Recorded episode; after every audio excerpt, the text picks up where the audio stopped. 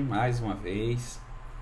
Eu quero agradecer o convite de estar aqui mais uma vez com vocês, quebrando as barreiras da distância e nos conectando com os corações aí da Bahia e desse centro espírita que tem uma missão tão linda de acolher a todos, fazendo a exemplo da Casa do Caminho, da Igreja Primitiva e dos nossos irmãos e apóstolos do Cristo.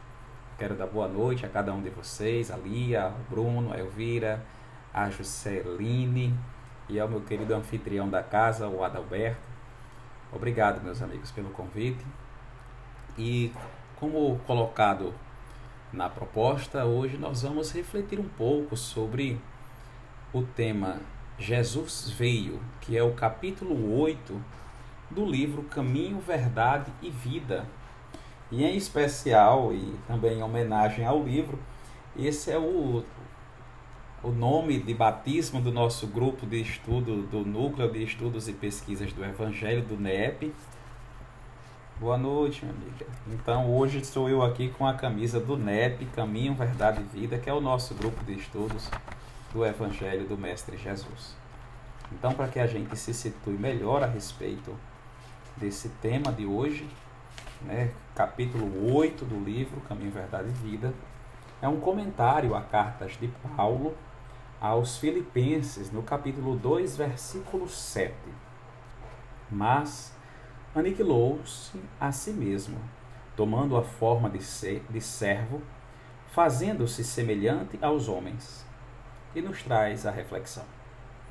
Muitos discípulos falam de extremas dificuldades por estabelecer boas obras nos serviços de confraternização evangélica, alegando o estado infeliz da ignorância em que se compraz imensa percentagem de criaturas da terra.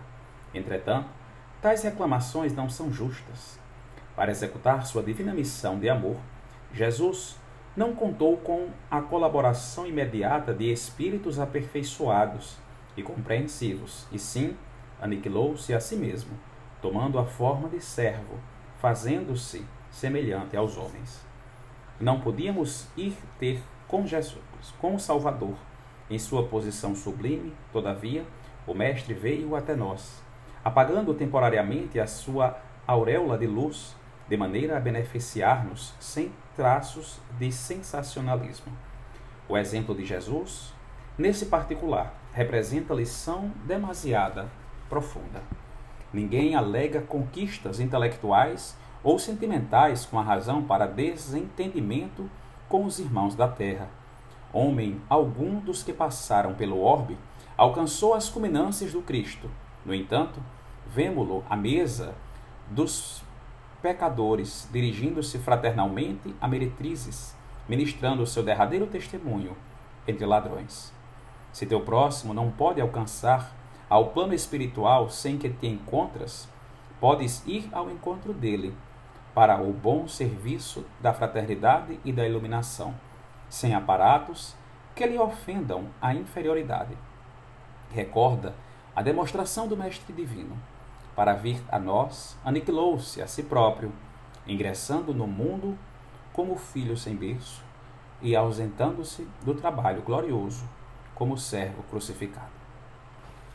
Vamos refletir um pouco sobre essas mensagens evangélicas de Emmanuel, que já é comentário do próprio Evangelho. A começar pelas palavras de Paulo. Mas aniquilou-se a si mesmo, tomando a forma de servo, fazendo-se semelhante aos homens. Primeiro a gente precisa nos situarmos, né? Sabemos que Kardec indaga aos benfeitores espirituais qual tipo mais perfeito que Deus tem oferecido ao homem para lhe servir de modelo e de guia. E os benfeitores espirituais responderam: Vede Jesus. À luz da doutrina espírita, nós conseguimos entender que o Mestre Jesus, ele já era um espírito puro há 4,5 bilhões de anos quando a terra foi formada, Jesus já era um espírito perfeito, que recebera a missão de Deus, de cuidar do nosso orbe, sendo o governador do nosso planeta, participando desde sua formação geológica até os dias de hoje. Então a gente tem a grandiosidade desse espírito missionário de Deus em formar a terra, em se preocupar com cada uma das criaturas que aqui estão e por aqui já terem passados. O nosso Mestre Jesus, um espírito puro a nível de um Cristo, este que não tem a necessidade mais de reencarnar, desceu da condição de governador, podendo assim dizer, da terra e veio estar conosco em um planeta de provas e de expiações e que talvez naquela época ainda migrasse de uma transição para a que estamos vivendo hoje. Então, nosso mestre, o espírito puro, o espírito perfeito, que alguns dos nossos irmãos de outras filosofias religiosas, ao pensarem em Deus, pensam diretamente em Jesus, de tão próximo que Jesus está com o nosso Pai Celestial, ao ponto de dizer: Eu e o Pai somos um. Porque comungamos dos mesmos pensamentos. Então, Mestre Jesus, o nosso modelo e guia, este Espírito que participou da formação geológica, que nos guia no caminho da evolução, este Espírito veio estar conosco para nos dar exemplo de como viver, dando testemunho a primeira revelação trazida por Moisés e dando continuidade no seu evangelho de amor, plantando em cada um dos corações as sementes do evangelho. Este é o Espírito que veio estar conosco e que aqui esteve. Quando nós analisamos as palavras de Paulo aos Filipenses, no capítulo 2, versículo 7, ao dizer: aniquilou-se a si mesmo, tomando a forma de servo. Este espírito governador, esse espírito a nível de Cristo, ele coloca-se na condição de um servo por muitas vezes. Quando nós lembramos do Evangelho de João, no capítulo 13, versículo de 1 a 20, quando nos é narrado a passagem onde Jesus lava os pés dos discípulos era antes da Páscoa. E sabendo Jesus que se aproximara da hora, fez a ceia, né? A última ceia, podemos dizer assim, onde alguns dizem. Jesus, ao terminar a ceia, ele retira a parte das suas túnicas e amarra na cintura e depois vai a lavar os pés dos seus discípulos. Ao fazer isso, esse gesto de colocar uma parte das suas vestes na cintura, era justamente assim que os escravos ou os servos vestiam-se para serem é, é, identificados como servos. Então Jesus ele toma essa figura de um servo e ele vai lavar os pés dos seus discípulos, né? E é justamente quando Simão Pedro, ele diz, se espanta e diz: Não, mestre, não és tu que deve lavar os nossos pés, né? Mas depois Jesus diz, né? É, o que eu faço não sabeis tu agora, mas depois vocês vão entender. E Jesus né, lava os pés dele e diz: se tu não te se eu não te lavar os teus pés, Simão, não tendes parte comigo. E Simão ele diz: Senhor, não só os meus pés, mas também as minhas mãos e a minha cabeça. Então Jesus coloca-se na condição de um servo e um servo dos seus próprios discípulos. E a gente vê essa reflexão que Jesus nos passa também ao dizer qual o maior no reino dos céus. E Jesus deixa se aproximar uma criança e diz: Aquele que quiser ser o maior, que seja o menor. E diz: Que seja puro como esta criança, ou que seja como essas criancinhas. Então a gente entende que, para se elevar ao mais alto nível, devemos nós nos fazer pequeno, E desta forma, e desta forma, nós conseguimos no, nos elevar. Então Jesus, ao tomar a condição de servo, vem trabalhar para conosco. E quando nós começamos a analisar as passagens, os comentários de Emmanuel, mais rico se torna esse comentário as cartas de Paulo. Muitos discípulos falam de extremas dificuldades por estabelecer boas obras no serviço de confraternização evangélica, alegando o estado infeliz de ignorância em que compraz imensa percentagem de criaturas na terra. Entretanto, tais reclamações não são justas. Olhe as palavras do nosso mentor amigo Emmanuel. Que se nós pararmos para pensar, ela se enquadra em diversas áreas da nossa vida, não é? Quando a gente passa por dificuldades em nossos templos religiosos, em dificuldades nos nossos centros espíritas, né, onde algumas vezes os trabalhadores que lá se encontram não têm o esclarecimento necessário para o trabalho, ou que muitas vezes nós somos esse trabalhador não tão esclarecidos, ou que não estudamos o que deveria, ou por falta de tempo, ou porque nós julgamos já saber e deixamos de lado o estudo para que a gente se prepare melhor, ou pela incompreensão do outro, né? ou algumas pessoas por serem mais é, é, é, é intransigentes, podemos dizer assim. Então a gente passa por grandes dificuldades. Mas o nosso mentor amigo, ele nos diz que tais reclamação, reclamações não são justas mesmo a gente lidando com as ingratidões. Porque o aprendiz do Evangelho, ele deve aprender a lidar com os defeitos dos demais. Olhar os defeitos dos outros e reconhecer-se também como um ser que erra. E reconhecer que os nossos colegas de trabalho em nossos centros espíritas, que estes possuem ainda imperfeições, que possuem e nós também, reconhecer nestes que ainda tem muito trabalho, tanto de nossa parte quanto da parte do próximo, para crescermos. Então é nos confiado estarmos uns para com os outros para poder trabalhar, para nós podermos crescer. Olhemos para as palavras do mentor Emmanuel, que a gente diz, que, que nos diz, né? que muitos discípulos falam da extrema dificuldade por estabelecer boas obras no serviço de confraternização evangélica, alegando o estado infeliz da ignorância em que se compraz muitas das criaturas da terra. Então, ao invés de pararmos para reclamar porque o próximo ainda não tem entendimento ou porque são ingratos, é justamente reconhecer que é espaço para trabalho trabalho de nossa parte e trabalho também da parte do outro.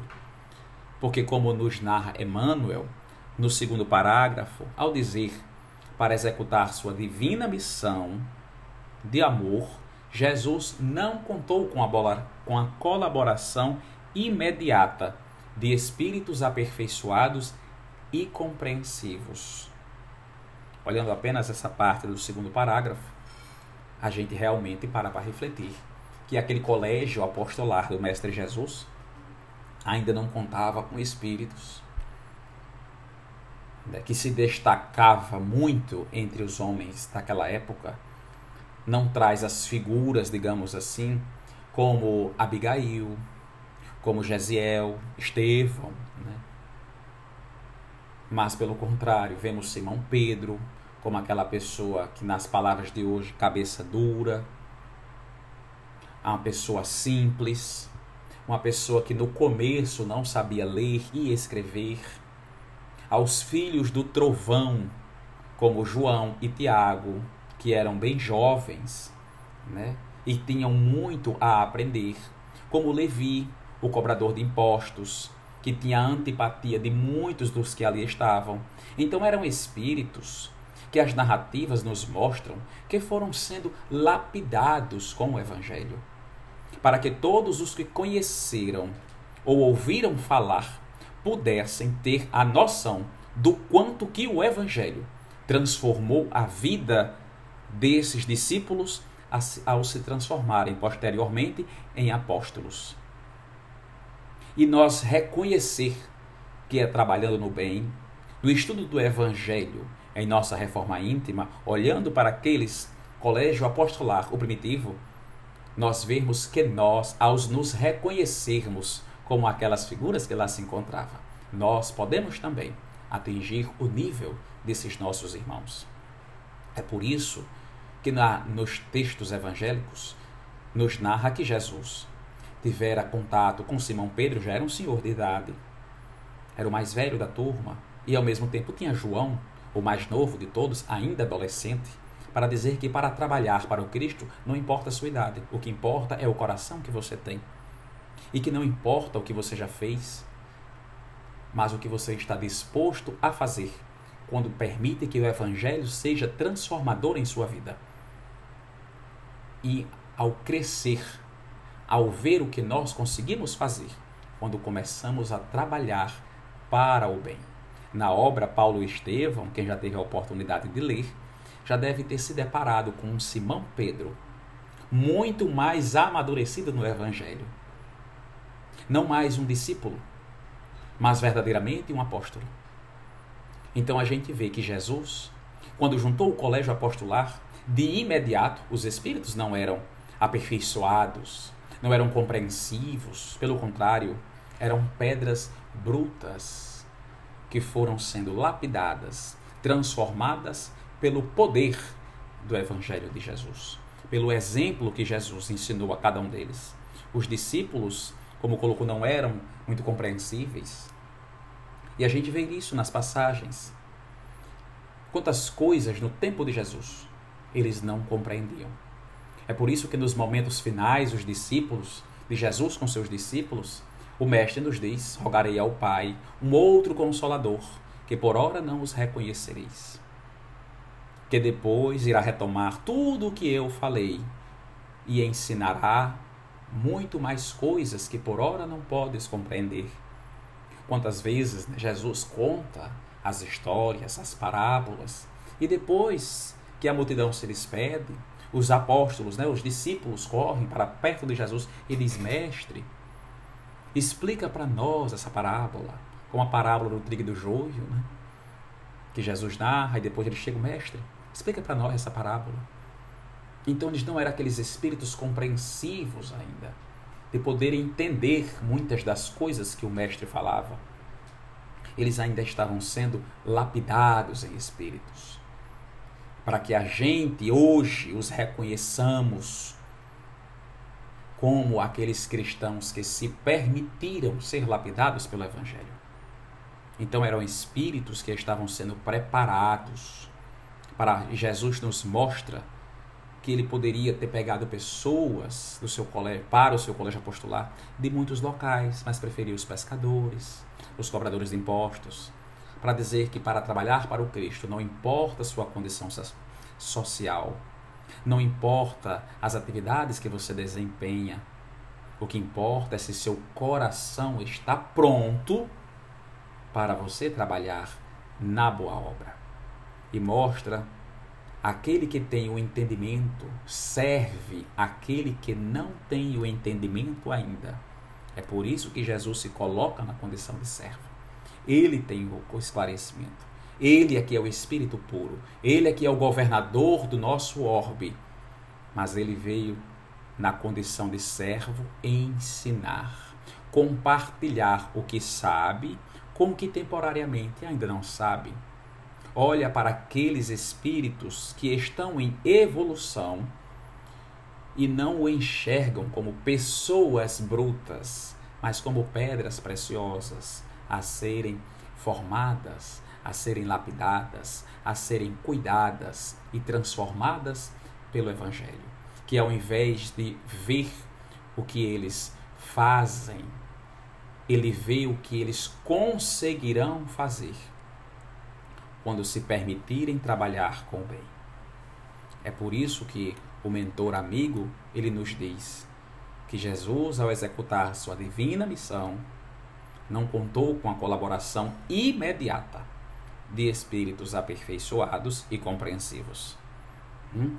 Mas depois diz: aniquilou-se a si mesmo, tomando a forma de servo, fazendo-se semelhante aos homens.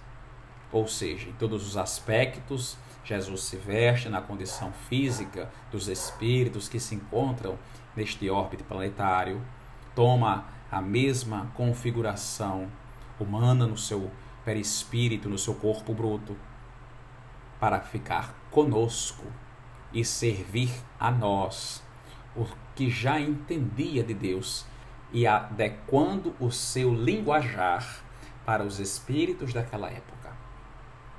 Falava na linguagem dos pescadores para que os pescadores pudessem entender. Falava nos donos das terras para que aquelas pessoas pudessem compreender.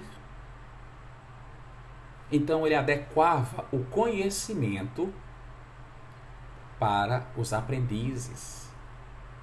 Um professor em excelência. E continua Emmanuel: não podíamos ir ter com o Salvador. Em sua posição sublime, todavia, o Mestre veio até nós, apagando temporariamente a sua auréola de luz, de maneira a beneficiar-se, a beneficiar-nos sem traços de sensacionalismo. Em nossa condição temporária espiritual, não conseguimos nós nos elevar até Jesus. Sabemos o quão distante, podemos pelo menos imaginar o quão distante de nós está Jesus em seu nível de pureza e de elevação. Nós não conseguimos simplesmente chegar ao nível do Cristo em um piscar de olhos. Mas Jesus, exemplificando a humildade e o amor, veio até nós. Veio, ajudou, sem querer reconhecimento algum, sem querer ser exaltado ou glorificado, mas sempre de forma humilde, curava, ensinava, falava em Deus e não de si mesmo Jesus exaltava o nome de Deus, não o próprio nome. Veio no papel de servidor para crescer o nome do Pai Celestial, mostrar o Deus de amor, o Deus bom, de perdão. Ele veio anunciar a boa nova, que perdido nós estávamos ainda, não conseguíamos compreender ou desvirtuamos os mandamentos e Jesus veio para mostrar como se faz. É por isso que Emmanuel continua na narrativa ao dizer o exemplo de Jesus, nesse particular, representa lição demasiado profunda. Ou seja, ver o que Jesus fez. Sair temporariamente, podemos dizer assim, da condição de governador do orbe terrestre para se colocar no papel de servidor de Deus, servindo aos homens, na condição de simples operário para os homens daquela época, e na sua condição de servidor até os seus discípulos, ensinando pelo exemplo, sem querer reconhecimento, nem tampouco aplausos e nem agradecimentos. Simplesmente trabalhava, fazia o certo e seguia adiante. É por isso que Emmanuel continua na narrativa ao dizer: ninguém alegue conquistas intelectuais ou sentimentais como razão para desentendimento com os irmãos da terra. Esse versículo, essa passagem, perdão, por si só já é uma aula para nós. Esse comentário de Emmanuel já nos abre para muitos entendimentos, reflexões. Ninguém alegue conquistas intelectuais ou sentimentos como razão para desentendimento com irmãos da terra. Não é porque nós aprendemos alguma ou algumas ciências de qualquer área, por sermos estudantes, mestres, doutores, professores, ou só realmente saber muito sobre determinado assunto que nós vamos querer ser melhor do que outras pessoas. Isso engloba também os conhecimentos espíritas. Quantas pessoas sentem-se sendo prepotentes porque já leram a codificação, porque já conduziram grupos de estudo de ESD, porque já leram os textos que auxiliam nossos irmãos da área de estudo, da área de mediunidade, da comunicação, do lado social, porque já leram obras da literatura espírita e querem saber mais do que outros, esquecendo que os espíritos são imortais. Que por hora nós podemos saber, mas vai que aquele espírito que esteja do nosso lado saiba muito mais do que a gente e na condição temporária, no véu do esquecimento, não se lembre que sabe mais do que nós. Porque Jesus, aos 12 anos, ensinava nas sinagogas. Quem diria que aquela jovem criança sabia mais do que aqueles homens que decoravam textos evangélicos, mostrando que o Espírito nós não conhecemos de onde ele veio, para onde soprou e que o conhecimento vem de um espírito imortal. Então, nossa condição intelectual temporária, em algumas áreas da ciência, não nos faz e não nos deve colocar em patamar acima dos outros ou querer estar acima dos outros. Pelo contrário, que se nós temos algum conhecimento, nós devemos compartilhar com aqueles que ainda não têm ou que esqueceram que têm. E outro lado que podemos ver é o lado sentimental, como coloca Emmanuel, que alegue conquistas do lado do sentimento como razão de desentendimento com nossos irmãos aqui na Terra. É muito comum as pessoas que têm um coração bom se magoarem com as pessoas que são ingratas, com as pessoas que querem tirar proveito, com as pessoas né, que, é, é, como a gente costuma dizer no popular, fica próximo só enquanto tem o que absorver e depois vão embora. Isso magoa as pessoas, magoa a gente. Né? E às vezes a gente fica pensando para dizer: será que eu estou fazendo certo? Será que eu tenho que ser assim? Eu vou deixar de ser assim. Mas é, é, Arthur Valadares, numa reflexão do mesmo tema, nos faz referência à questão 938 do Livro dos Espíritos. E eu também trago mais uma, que é a questão 937 do Livro dos Espíritos, onde na questão 937, Kardec pergunta aos benfeitores o seguinte: Para o homem de coração as decepções oriundas da ingratidão e da fragilidade dos laços da amizade não são também uma fonte de amargura? Ou seja, as pessoas boas que se decepcionam com a ingratidão dos outros, essa ingratidão dos amigos não é uma fonte de amargura? E os benfeitores espirituais, eles dizem, são. Porém, deveis lastimar os ingratos e os infiéis serão muito mais infelizes do que vós. A ingratidão é filha do egoísmo, e o egoísta topará mais tarde com corações insensíveis, como o seu próprio foi. Lembrai-vos de todos os que hão feito muito mais do que vós, que valeram muito mais do que vós e que tiveram por paga a ingratidão. Lembrai-nos do que o próprio Jesus foi quando no mundo injuriado e menosprezado, tratado de velhaco e impostor. E não nos e não vos admireis de que o mesmo vos suceda. Seja o bem que houverdes feito a vossa recompensa na terra, e não atendeis dos que dizem o que hão recebido de vosso benefício. A ingratidão é uma prova para a vossa perseverança na prática do bem, servindo-a. Levada em conta o que vos forem ingratos, serão tanto mais punidos quanto maior lhes tenha sido a ingratidão. Quantas vezes nós, nas atividades espíritas, fazemos o bem e as pessoas reclamam, como a gente costuma dizer no popular, dão um pitaque, ficam dando palavras é, é, é, com segundas intenções, ou as famosas piadinhas, como a gente costuma dizer, ou palavras venenosas, e a gente se sente magoado.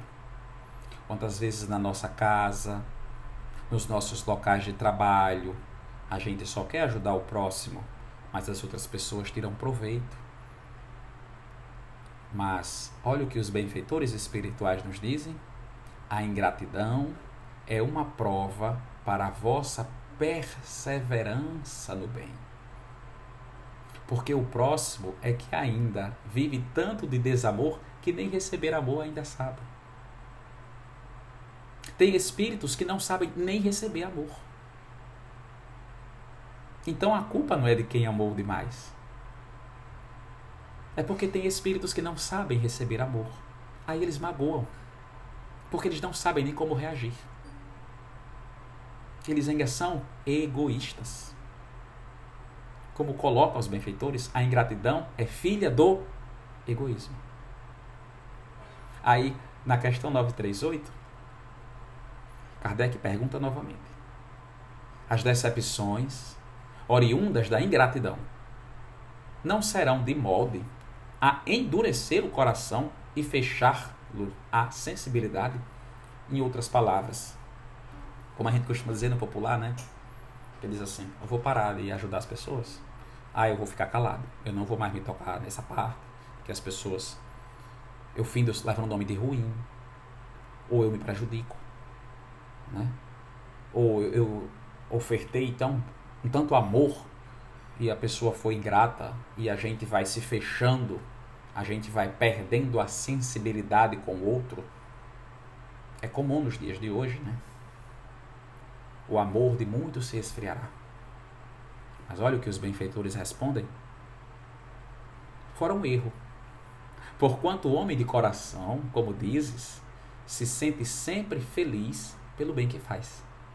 Sabe que, se esse bem for esquecido nesta vida, será lembrado em outra, e que o ingrato se envergonhará e terá remorso de sua ingratidão. Talvez o bem que a gente faça agora, a gente não colha. Mas também, se a gente for esperar receber o bem que planta, é interesse. Na lei de causa e efeito, de plantar e do colher, a gente sabe que se plantou o bem, a gente vai colher o bem. Não necessariamente será de forma rápida ou imediata. Veja Jesus, que plantou o Evangelho há dois milênios. E até hoje a gente colhe as sementes imortais. E até hoje tem espíritos que não sabem receber o amor que foi plantado há tanto tempo. Mas isso não quer dizer que em um futuro todos irão colher das sementes e dos frutos do Evangelho de Jesus. Aí Kardec, ele pergunta novamente na questão 938, no item A, ele diz assim: Mas isso não impede que se lhe ulcere o coração, ora daí não poderá nascer-lhe a ideia de que seria mais feliz se fosse menos sensível? Olha a pergunta de Kardec. Vamos contextualizar aqui melhor. Se eu faço o bem, recebo a ingratidão isso não me magoa? Mesmo sabendo que eu não vou colher agora e que eu posso colher em uma vida futura, isso não quer dizer que eu não vá me magoar, isso não quer dizer que eu não vá me perturbar, até porque quando a gente recebe a ingratidão das pessoas mais próximas da gente, dos nossos parentes, das pessoas que a gente ama, quanto mais a gente ama uma pessoa, mais o que ela faz ou diz pode nos magoar. Aí se a gente ficar deixar de se sensibilizar com a outra pessoa, dizer deixa para lá, não me meto mais, não vou mais interferir, não vou mais me preocupar, se quiser que faça por si só, eu vou cuidar de mim, vou fazer tudo por mim agora. Pelo menos eu não me magoo. Pelo menos eu não fico frustrado. Não é comum. Aí Kardec pergunta isso. Mas isso não impede que ele ulcere o coração. Ora, daí não poderá nascer-lhes a ideia de que seria mais feliz se fosse menos sensível? E os benfeitores respondem: Pode, se preferir a felicidade do egoísta. Triste felicidade essa. Saiba, pois, que os amigos ingratos que o abandonam não são dignos de sua amizade e que se enganou a respeito deles. Assim sendo, não há de que lamentar de tê-los perdido. A gente se lamenta porque perdeu uma pessoa importante para nós, porque perdeu um amigo, porque ele traiu nossa confiança. Mas se ele fez isso, ele não era nosso amigo. Então a gente não perdeu, porque a gente nunca nem teve. Foram nossos olhos que foram abertos. E quem perdeu não fomos nós. Foi ele. Foi aquela pessoa que ainda não soube amar e retribui o amor com ingratidão. Então, quando nós estamos no papel de servidores, fazendo bem, não vamos esperar querer receber a gratidão. Muitas vezes receberemos a indiferença. Os benfeitores mesmo nos dizem: olha para Jesus. Foi perseguido, caluniado, defamado. E o que ele fez de errado? Nada. Jesus não fez nada de errado, pelo contrário. Só exemplificou o amor. Mas ainda assim foi traído. Foi condenado, julgado por um crime que não cometeu. Foram aqueles espíritos que não sabiam nem sequer ser amados ainda, de tão embrutecidos que eles estavam. E Emmanuel continua na reflexão da passagem evangélica. Homem algum dos que passaram pelo orbe alcançou a culminância do Cristo. No entanto, vemo-lo à mesa de pecadores, dirigindo-se fraternalmente a meretrizes, ministrando seu derradeiro testemunho entre ladrões. todos os espíritos que a gente possa pensar como espíritos que se destacaram entre os outros. Nenhum destes chegou à condição do Cristo. Nenhum destes é tão puro quanto o nosso governador. Ele que participou da formação geológica dos espíritos que aqui estão, da evolução das raças, das espécies, até a nossa condição de hoje. Nenhum chegou ao nível do Cristo. E Jesus, do mais alto nível espiritual, veio ter conosco e se colocou de forma simples e humilde, e humilde, e foi ter com aqueles homens, pecadores, porque todos nós somos, e colocado, né, entre meretrizes, pessoas simples, como os cobradores de impostos, como os pecadores, os pescadores. Sabe por quê? Porque Jesus nos dá novamente lição de humildade e de simplicidade. Nas palavras de Emmanuel, a gente vê que nos convidam a pensar, parar e olhar. Porque aos olhos dos homens, Jesus sentava com pescadores, com cobradores de impostos, com meretrizes, com pessoas que aquela sociedade da época julgava como pessoas simples, humildes, marginalizadas, escanteadas, que deveriam ser colocadas de lado. As pessoas daquela época tinham uma visão de pessoas daquela forma. Mas eram os olhos dos homens e em uma condição temporal. Porque aos olhos de Jesus, eles eram espíritos imortais. Eles eram trabalhadores que iriam semear e anunciar a boa nova. Eram espíritos que seriam os apóstolos, que ainda se encontravam na condição de aprendizes, de pupilos, de discípulos. Jesus olhava para aquelas pessoas não como as pessoas simples, não como as pessoas humildes, mas como espíritos imortais que iriam trabalhar em favor do bem, anunciando a boa nova, curando os enfermos, trabalhando em nome de Deus, Era assim que Jesus enxergava a cada um daqueles, mas aos olhos dos homens eram pessoas simples, porque olhavam com os olhos da matéria e não com os olhos do amor e da imortalidade, que o Mestre Jesus olhou para cada um dos teus discípulos e como olha até hoje para cada um de nós. É essa a grandiosidade de um espírito. E Emmanuel continua: Se teu próximo não pode alcançar-lhe o plano espiritual em que te encontras, podes ir ao encontro dele para o bom serviço da fraternidade e da iluminação, sem aparatos que lhe ofendam a inferioridade. Olha as reflexões de Emmanuel.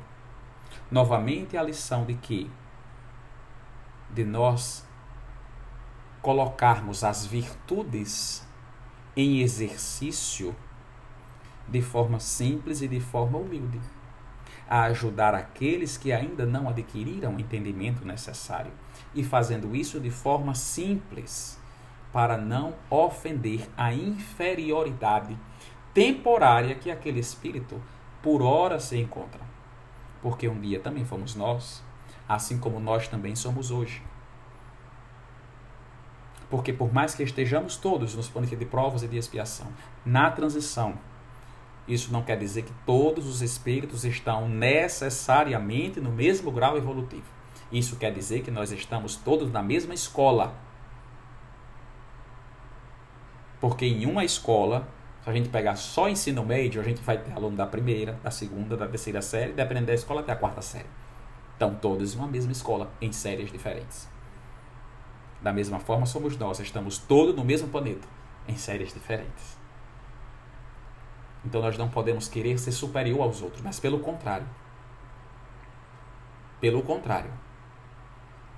A ajudar o próximo. Se eu tenho um entendimento, eu ajudar aquele outro. Porque aquele outro que está em temporária necessidade pode não conseguir chegar até mim, mas eu posso chegar até ele. Olhemos para algo bem comum aqui, que talvez todos já tenham é, é, é o conhecimento né, ou de ler o livro Nosso Lar, ou de assistir o filme, quando a gente vê aqueles espíritos no umbral, onde André Luiz era um destes, naquela condição eles não tinham, eles não podiam sozinhos chegar ao nosso lar quando estavam nas regiões umbralinas. Eles não conseguiam se elevar àquele patamar, atingir aquela frequência vibratória, não de uma vez e sozinhos, mas os espíritos do nosso lar conseguiam chegar nas regiões umbralinas. E assim eles chegaram.